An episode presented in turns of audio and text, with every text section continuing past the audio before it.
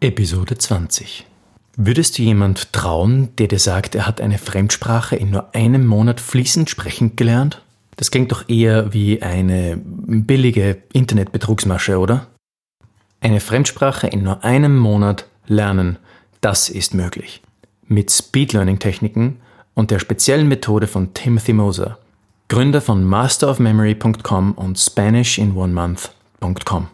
In diesem Rethinking Memory Memory Café Gespräch mit Timothy Moser sprechen Timothy und ich über unsere Erfahrungen mit Speed Learning Studenten, ganz besonders in Bezug auf das Erlernen einer neuen Fremdsprache. Einfach lernen mit Rethinking Memory.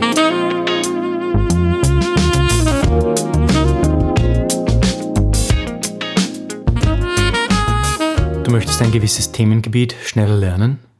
Du möchtest vielleicht sogar eine Fremdsprache schneller lernen, sagen wir in einem Monat. In diesem Rethinking Memory Memory Café Gespräch mit Timothy Moser sprechen Timothy und ich über unsere Erfahrungen mit Speed Learning Studenten, ganz besonders in Bezug auf das Erlernen einer neuen Fremdsprache. Willst auch du lernen, wie du Speed Learning auf deine Lernprojekte anwenden kannst? Dann melde dich zum kostenlosen Speed Learning Starter Guide auf rethinkingmemory.com/newsletter an. Du bekommst ihn direkt in deine Inbox. Und wenn du dein persönliches Lernprojekt noch schneller realisieren möchtest, dann kannst du gerne auch bei mir Coaching buchen. Im persönlichen Coaching widmen wir uns ganz gezielt deinen persönlichen Lernherausforderungen. Schreib mir dazu einfach auf office at rethinkingmemory.com. Und jetzt, ohne weiter auszuschweifen, das Gespräch mit Timothy Moser über die Anwendung von Speed Learning Techniken in Bezug auf Spracherwerb. So Timothy, you have a very unique language mm, Spanish language learning course online. Tell us about it. Mm, what's unique about it? Yeah, so the uh, the accelerated Spanish course at Master of Memory is unique because it's the only language learning program that I know of that's a step by step mnemonic approach to language learning. Mm-hmm. So basically, we take all of the accelerated learning techniques that people talk about applying to languages, and it actually applies it one lesson at a time, introducing the most common vocabulary in the language and using mnemonics specifically for English speakers who are wanting to learn Spanish and wanting to speak Spanish like a native speaker. And what we've done with it is what I would recommend doing with any language, and that is with every new word you learn, especially the most common words, like the top, the top 100 words in the language, really looking very deeply at all the ways that native speakers use those words and trying to train yourself to use them in those exact ways idiomatically. And as those words are being introduced, we put them in a memory palace that's organized by grammatical categories of words. So, like the nouns are in one place, the direct object pronouns are in one place. Indirect object pronouns are kept distinct. Masculine and feminine words are uh, separate from each other, so you can always tell those apart, and so on. Mm-hmm. Very interesting. Um, can you tell us a little bit more about what do you think? Uh, what do you mean by idiomatic? Yeah, idiomatic is uh, so. Let's say you're trying to go from English to Spanish, and you were somebody tells you that the English word for mm-hmm. is the Spanish word para. Well, unfortunately, that's only true about 50% of the time. The English word for can be translated many other ways in Spanish, like por and several others. And then the, uh, the Spanish word para means specifically intended for or in order to or things like that. So it's not enough just to learn a word. Mm-hmm. You really have to learn the contexts in which it's used specifically. Right. And um, that's actually one of the first things that I did in learning Spanish was instead of, you know, I tried doing the thing where you just memorize the definitions of the words and mm-hmm. learning English equivalents and it didn't work. I still couldn't talk in Spanish. Hmm. So what I did instead was I asked a native speaker to take this list of 300 words and use them all in a story, write a script in Spanish mm-hmm. from a native speaker's perspective that basically constitutes a dialogue that uses these words idiomatically or as a native speaker would use them. That's very interesting. And uh, I, I just think that this alone is very valuable insight right there. Um, what can you tell us about learning uh, languages in general? So you have your course, right? That is for English native speakers, teaching them how to speak Spanish. So if there would be a German speaker, you know, a German native speaker trying to learn English, trying to learn Spanish or whatever language, I like Italian or whatever, what would you tell them? How can they approach their language learning project and, and also have mm, similar results, like being mm-hmm. accelerated, uh, learning the language very, very fast? Yeah, I think sometimes the fastest way to do something is in is kind of paradoxically a very slow approach. Mm-hmm. People think that learning fast means learning as many words as possible really quickly. Mm-hmm. And that's a recipe for loading your brain with a bunch of information that it can't use. So, mm-hmm. what I would instead focus on, let's say you're trying to get better at your English and you're trying to sound more like a native speaker in your English, uh, your use of English words. For first of all, you have to commit to really being critical of yourself and mm-hmm. that's a difficult thing to do. We uh, being self-aware is very very difficult when it comes to language, and that is really critiquing yourself and taking note of anytime you have difficulty communicating something, take note of it and really put it down on a piece of paper or take note of, you know, why did I have trouble saying this phrase? Um, mm-hmm. And then take that home, study that exact phrase that you had trouble with, and if possible, if you if you have a spaced repetition system like Quizlet, um, then you can put that into your spaced repetition system, and everything that you're having trouble with suddenly becomes a strength instead of a weakness. It's kind of like, uh, let's say there's a wall that you've constructed, uh, and uh, you find a hole in it, and you glue it back together with something that was stronger than the rest of the wall. Anytime there's a weakness in your own language speaking, you can actually make it a strength instead of a weakness. You can make it one of your strong points if you're using a good system for always reviewing the things that you're that you're focused on. Uh, on a more maybe general level, just the types of things that are useful for language learning, really focusing on comprehension and imitation. Mm-hmm. Those two things.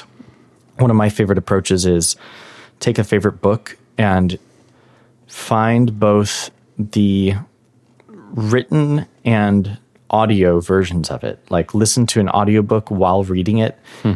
and pause between sentences and imitate what you're reading or hearing. And anytime you encounter something that is not in your comfort zone, mm-hmm. do the, the exact same thing that I just described. You know, take it, put it into your spaced repetition system. Maybe you see a phrase and um, you're not familiar with it, or even if you are familiar with it, it doesn't seem like something that you would say. You know, it's like, whoa, why did they phrase it that way?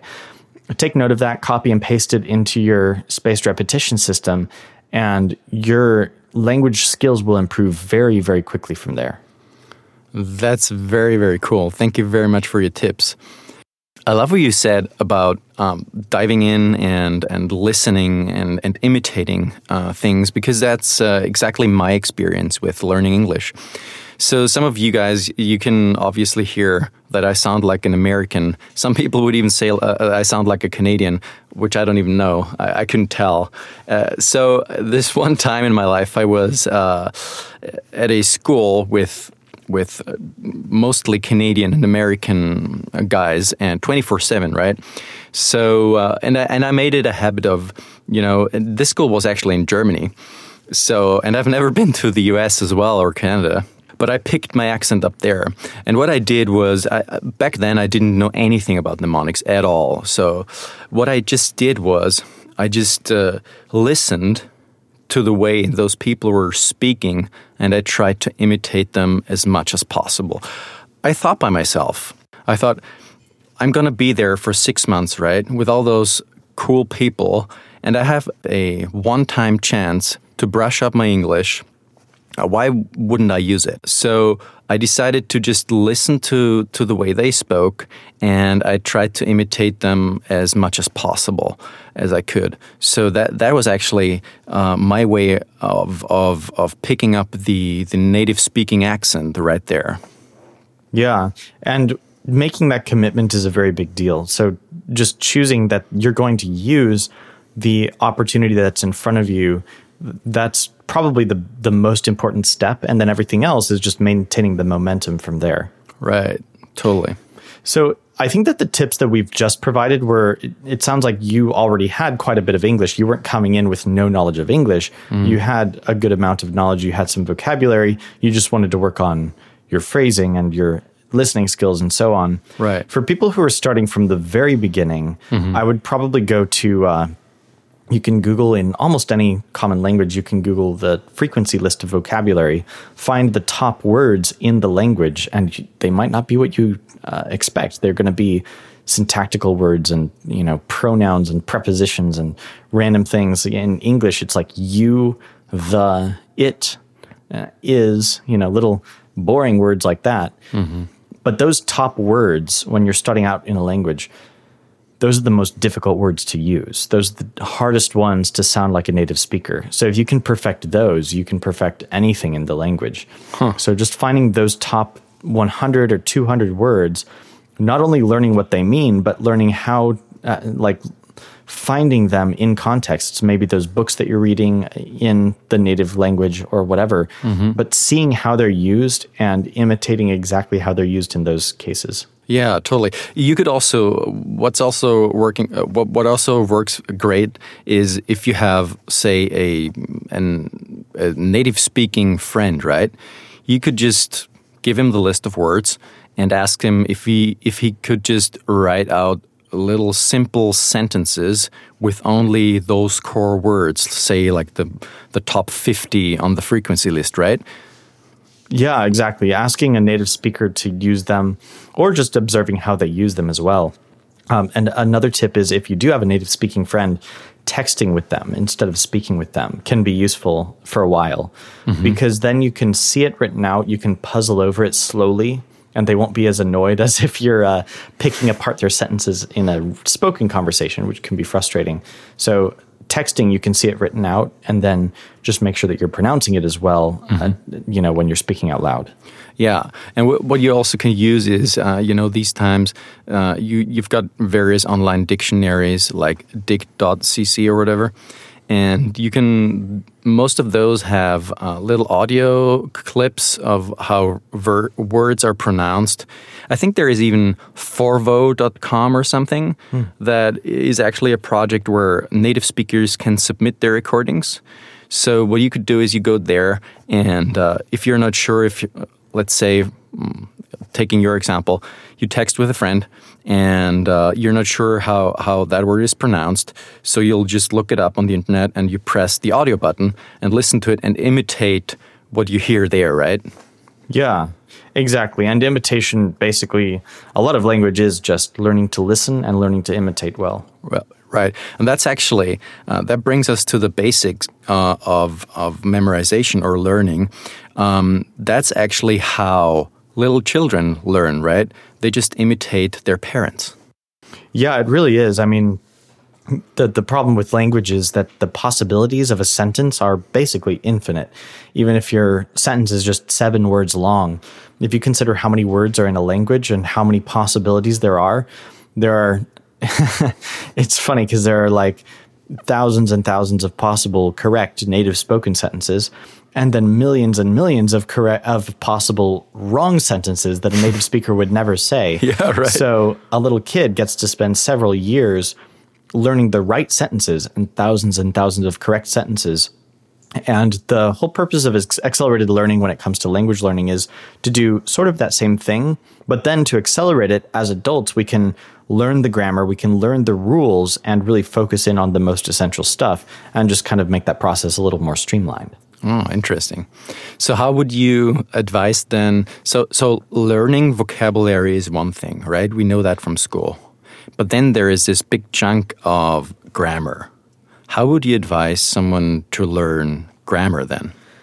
The easiest way, if you could have this resource, is to have a stockpile of essential sentences that just use the most common but most difficult words. So let's say some very, very complex sentences like for example, the sentence, I want you to do it before tomorrow. Mm-hmm. That sentence by itself sounds very, very different between different languages. In Spanish, you have to use a subjunctive. You're using a uh, you know subordinated clause uh, or a subordinated phrase. I want that you do it before tomorrow. And then the idiom of how you put things in time that way is very difficult. Or, uh, for example, I wanted him to do it before today. Mm-hmm. Those sentences are really, really hard to use, but they're actually things you'll hear native speakers saying all the time. Like that's that's considered advanced grammar, and yet hmm. theoretically, based on how frequently you say things like that, it should be actually taught very near the beginning.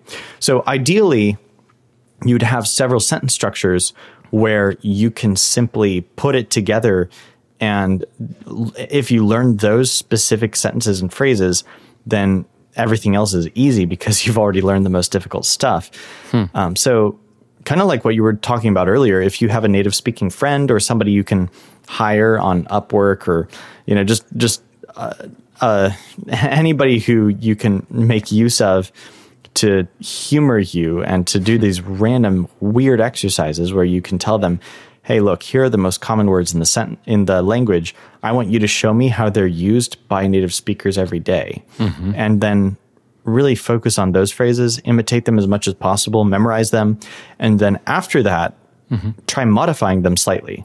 Instead of "I want you to do it before tomorrow," you could say, "He wants me to do it before five o'clock." and then ask a native speaker, does this version of the sentence work? Would you say it this way? And pretty soon you'll find hmm. yourself hmm. really constructing sentences idiomatically, like like a native speaker. And um, it will be slow at first, but that's really the hard part of learning a language right there. Mm-hmm. Very, very interesting. Thank you very much.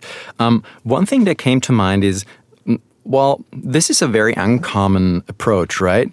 I mean, the the typical way we're used to learn grammar is by just grammar books and grammar rules. So, like, what about this? Like, don't you really memorize rules then? You can. A lot of the grammar rules is just learning the names of what you're doing. So I mentioned a subjunctive and I mentioned a subordinated clause. Mm-hmm. Um, the the reason that I mentioned those things is just because I know what they're called. Mm-hmm. But ultimately, you can get the grammar that you need simply by, well, two things. First, learning those sentence structures so that you can just use them as templates for creating your own sentences. But then also learning your words in categories. So my students in Spanish know what a subjunctive is, not because of the technical, like how a subjunctive works and what these categories are, mm-hmm. but because they're in the memory palace in a location where subjunctives live. So, so any subjunctive is in what we call the junk pile in the backyard. and uh, it's called the junk pile because subjunctive has that syllable junk right there. Brilliant. And so they all know what a subjunctive is, even without mm-hmm. having to learn a complex lesson about it. Cool. Um, so one thing maybe that our listeners right now would think, okay, I'm gonna, I'm, I'm prepared to apply accelerated learning uh, principles to whatever language lear- uh, learning project I have right now. But I'm in this situation, say, I'm in school and I have to learn French, right? And I do have this um, tedious, old fashioned uh, learning book right in front of me. And the teacher is, is, is basically teaching me the stuff I have to learn after this book Okay. So what am I going to do? Like, it seems to me that it's a, an awful lot of more work on my side to apply your principles, which are brilliant, I have to say. I mean, you you have a guarantee, a money back guarantee on your Spanish in one, one month uh, course, right? If it doesn't work, your students get their money back. So that's pretty brilliant and it has to work because you obviously live off it. But then, so this is one thing. You, you have your course that is specifically structured after a mnemonic approach.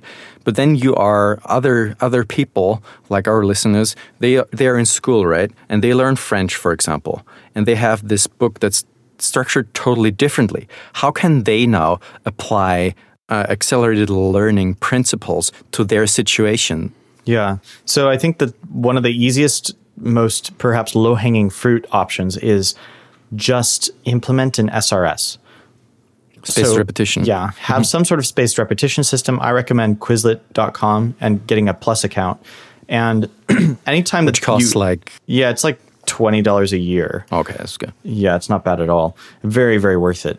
And anytime you encounter something in French, let's say, that you think not only will help you get past your test, but is going to be useful for you to know in the long term, you know, while you're doing your studies, also be putting sentences, phrases, and vocabulary into your spaced repetition system so that even beyond the short term gains, you get these long term benefits of having all of this French that you that you keep in the long term. Mm-hmm. And there is also one hack that you can also apply. Like one very, very difficult thing about learning languages is to get the articles right. So is it called der Haus, die Haus, or das Haus?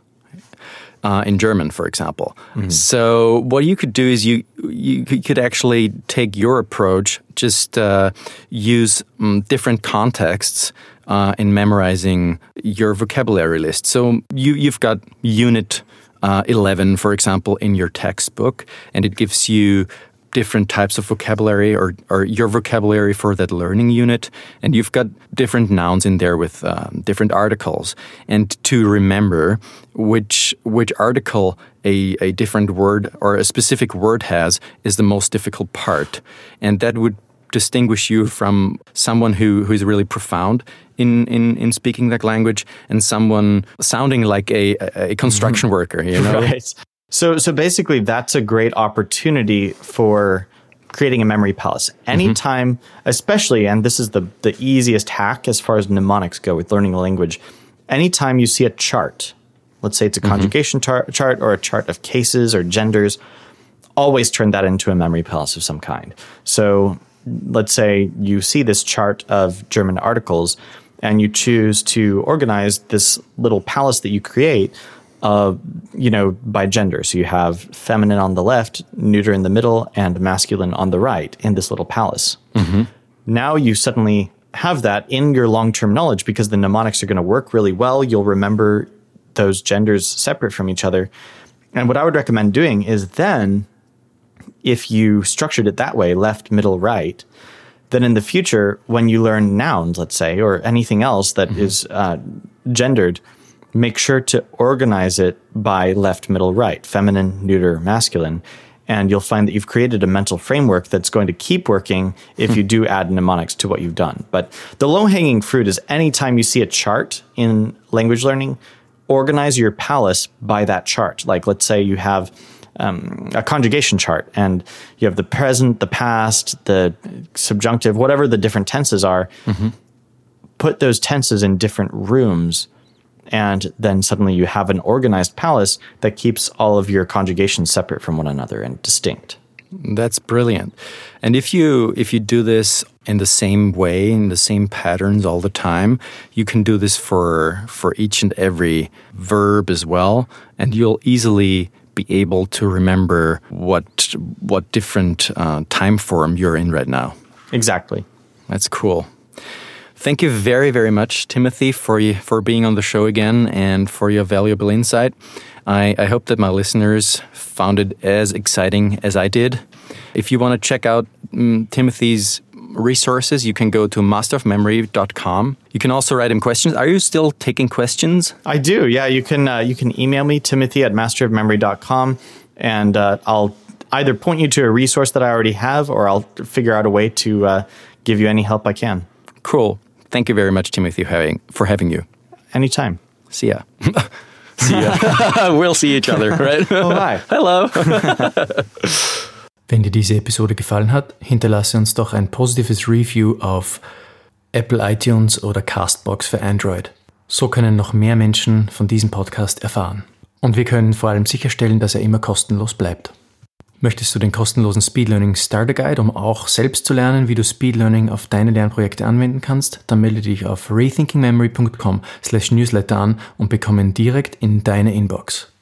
Als Mitglied der kostenlosen Rethinking Memory Community kannst du deine Fragen hier im Podcast von mir beantworten lassen. Also schreib sie mir per E-Mail, indem du einfach auf eine meiner E-Mails antwortest. Ich freue mich auf deine Fragen.